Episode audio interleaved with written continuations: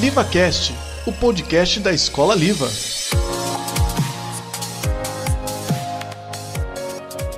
Apresentação: Olá, eu me chamo Eduardo E eu me chamo Vinícius. e somos da turma do ano da escola.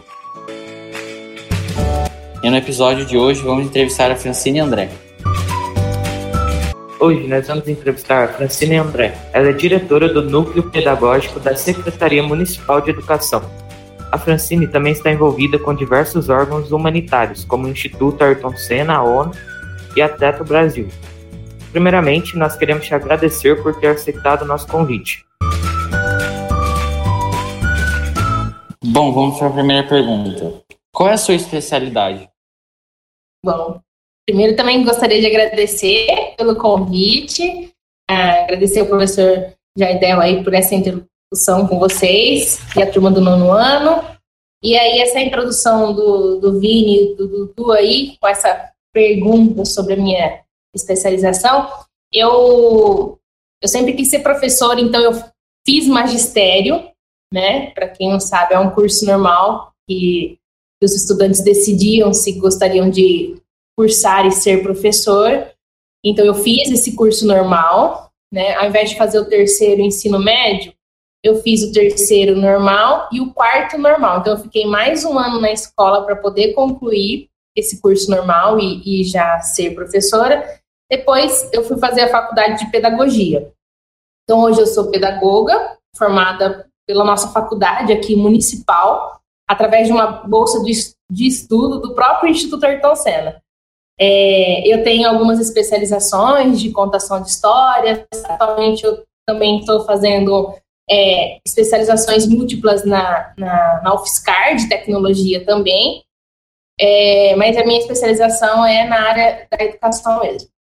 Ah, bom, qual é a sua função no Núcleo Pedagógico? Você pode nos falar um pouco sobre os projetos lá? Quais são suas metas nessa função? Sim. Estão preparados para saber o que eu faço aqui no, no núcleo pedagógico? Bom, aqui o núcleo pedagógico, apesar de ser uma palavra que a gente, quando fala sobre núcleo, é, ser composto por várias pessoas, na verdade, o núcleo no qual eu trabalho, onde vocês estão vendo a minha sala, é, ele é formado só por mim. É, só eu estou no núcleo pedagógico. É, e qual é a minha função aqui né, na Secretaria Municipal de Educação nesse núcleo pedagógico? O próprio nome já diz, é a parte pedagógica da Secretaria Municipal. Então, eu fico, é, tem várias funções, né? Por exemplo, assessorar as escolas no planejamento anual do ano letivo. Então, eu ajudo as escolas é, a organizar os estudos da, da, dos estudantes, é, a própria formação de professores, é, eu costumo propor instrumentos de avaliação, então as avaliações saem daqui, ou um esquema, ou estudo. Eu também proponho medidas de melhoria em cada escola. São 23 escolas municipais na qual eu tenho que é, acompanhar. É, são quase 5 mil alunos que estão nas minhas mãos e 350 professores. Então, é muita coisa para articular. Então, meu papel é assessorar essas escolas no que diz respeito à aprendizagem, formação de professores e gestores escolares. E a minha meta, né, acho que foi a, a última pergunta já é, que teve esse gancho aí, a minha meta é promover uma educação de qualidade. Né, dessas 23 escolas na qual eu acompanho. A meta é fazer com que os nossos estudantes é, aprendam mais e melhor, né, que tenham direito à educação, que nenhuma criança fique fora da escola, é, que não haja evasão. É, então, a minha meta hoje nessa função é, é conquistar a qualidade na educação mesmo. Bom, como você se envolveu com o trabalho humanitário? É algo que sempre te interessou? Sim. É, essa parte da, da questão humanitária, dos, tra- dos trabalhos e projetos voluntários, sempre esteve presente na minha vida. É, vocês que são adolescentes sabem disso, que a escola proporciona vários projetos. Por exemplo, esse que vocês estão vivenciando é um deles. E é através desses projetos que a gente vai se identificando, né? De repente, alguém que gosta mais de tecnologia, outra parte, e assim por diante. Dentro da escola, eu sempre fui uma aluna participativa. Eu não era uma aluna de nota 10, era uma boa aluna. Né? Não dava trabalho, de indisciplina, não tirava notas ruins, mas não era aluna de nota 10. Porém, eu gostava muito de ajudar dentro da escola. Né? Aquela aluna que gostava de ficar um tempinho a mais na escola para ajudar o professor na, numa confecção de mural, ajudar até mesmo na limpeza. Eu, eu, eu gostava do ambiente escolar.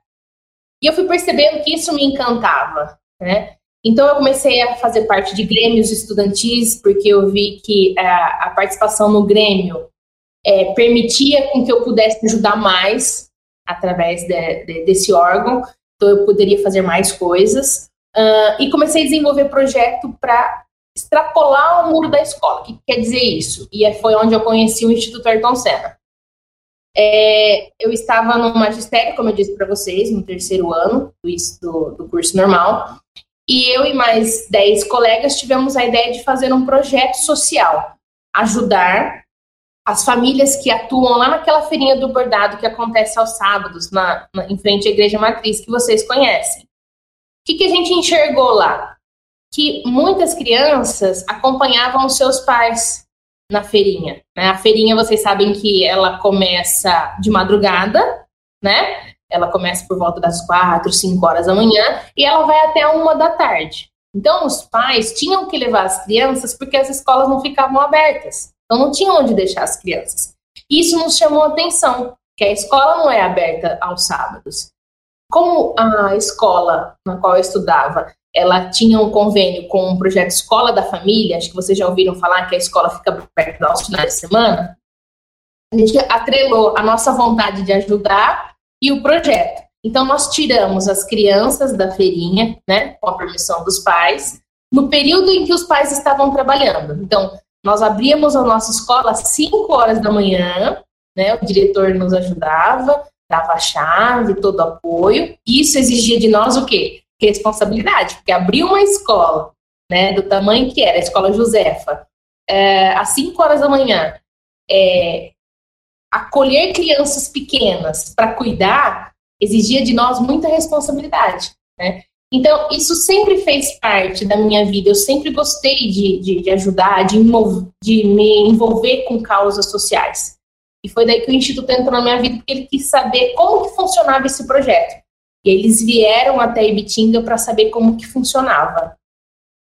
É, um, outro, um projeto que, eu, é, que vocês perguntaram, né, sobre a ONU e também sobre o, a, o Teto Brasil, é, foram depois que eu comecei a trabalhar, é, a idade vem chegando também, eu comecei a interessar por outras causas que eu pudesse ajudar mais ainda, né, porque quando eu estava adolescente eu ajudava na escola, mas quando eu comecei a minha vida adulta, eu queria alçar outros voos, né, sair de Bitinga e ajudar outra cidade foi aí que eu encontrei a Teto Brasil. O que, que é a Teto Brasil? É uma ONG, né, que existe em outros países também, mas eu me inscrevi na Teto Brasil, do nosso país, porque assim, eu sempre tive a mentalidade de querer, um sonho, na verdade, de querer ajudar fora do país, sabe? De fazer causas sociais na África, né? Porque sempre é vista como um país pobre, mas quando eu comecei a ler e ver notícias é, referente ao nosso país,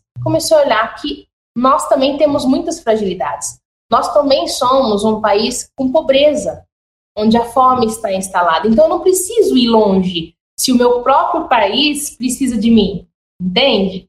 Então foi quando eu encontrei a ONG Teto Brasil, que ajuda famílias é, em situações de vulnerabilidade que significa que as, é, as famílias não têm casa, não têm emprego, estão passando por infinitas necessidades e moram em barracos. Então, a proposta da, do projeto é, do Teto Brasil é você ir até essas comunidades, mais conhecidas como favelas, no estado de São Paulo, você se comprometer em três dias em subir uma casa. Ou seja, é, você tem que derrubar o barraco dessa família na qual você vai subir a casa e em três dias, sexta, sábado e domingo, você ficar na favela construindo a casa dessa família. Que vai garantir, não é uma casa de tijolo, é como vocês estão acostumados a ver, é uma casa pré-montada já, com placas de madeira, é mais fácil de ser construída, porém precisa de pessoas com, com entendimento técnico de engenharia, e aí tem muitos voluntários, não é só eu, vai 30 voluntários para construir aquela casa em três dias. Subimos a casa que vai dar um pouco de dignidade para essa família. Essa casa é, de madeira, ela vai permitir com que a família tenha um endereço. A partir desse endereço, os pais conseguem é, matricular a criança numa escola, que até então era um barraco, não tinha uma, uma, uma, uma identidade, uh, e também buscar empregos. Né? Então, a ideia é que você ajude a família a começar uma vida com mais dignidade. E, dando um relato sobre isso, as, eu já construí quatro casas com o projeto.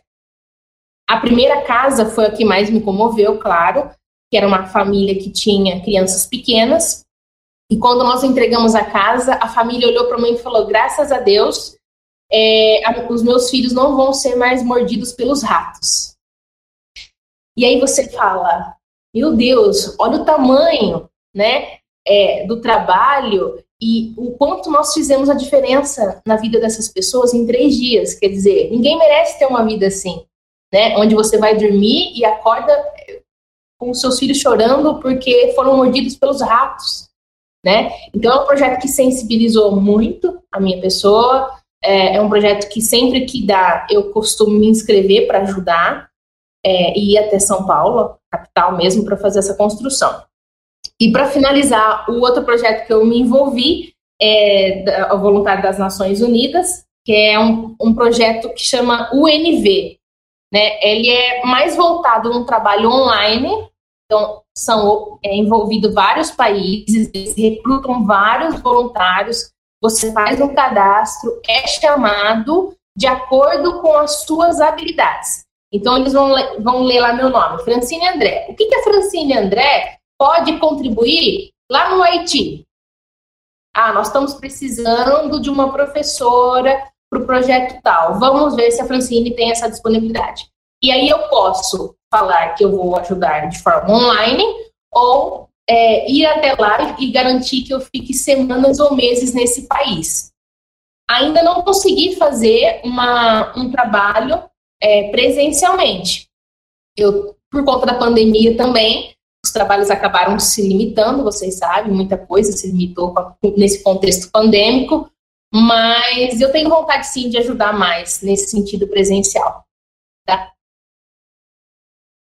Há boatos que você conheceu Ayrton Senna. O que você nos diz sobre isso? Eu adorei essa pergunta. é, bom, vamos lá. Infelizmente, eu não conheci a pessoa é, Ayrton Senna. É, eu não tive esse privilégio de conhecê-lo pessoalmente. Eu conheço, assim como vocês, o piloto Ayrton Senna, né? Pelos vídeos, pela TV. Ele faleceu quando eu tinha nove anos. Né? Eu era uma criança ainda. Se vocês perguntarem, eu acredito que vocês já perguntaram para os seus pais, tios, avós, perguntar o que, que eles estavam fazendo quando Ayrton Senna morreu, todo mundo vai conseguir falar o que estava fazendo. Né? Vai falar para você, olha, eu estava assistindo, eu estava viajando, todo mundo vai lembrar, porque foi um marco né, na vida das pessoas, porque ele realmente era visto como herói.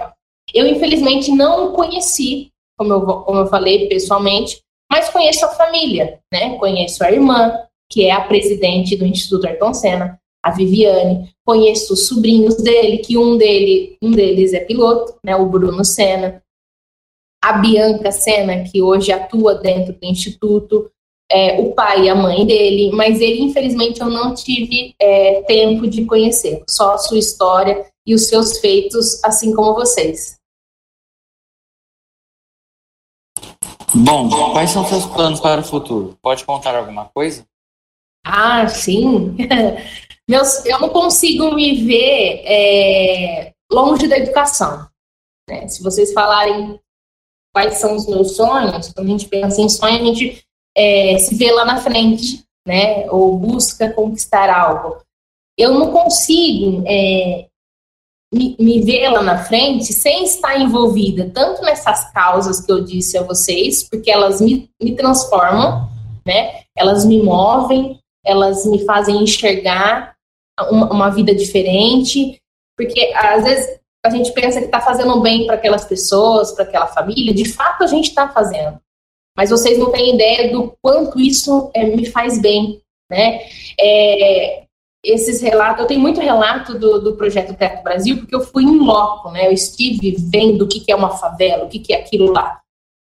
E, e, e me leva muito à reflexão, porque você monta uma casa pequena, você olha para a casa pequena, né? E a pessoa vira para você e fala: Muito obrigada, porque graças a Deus eu tenho uma casa grande.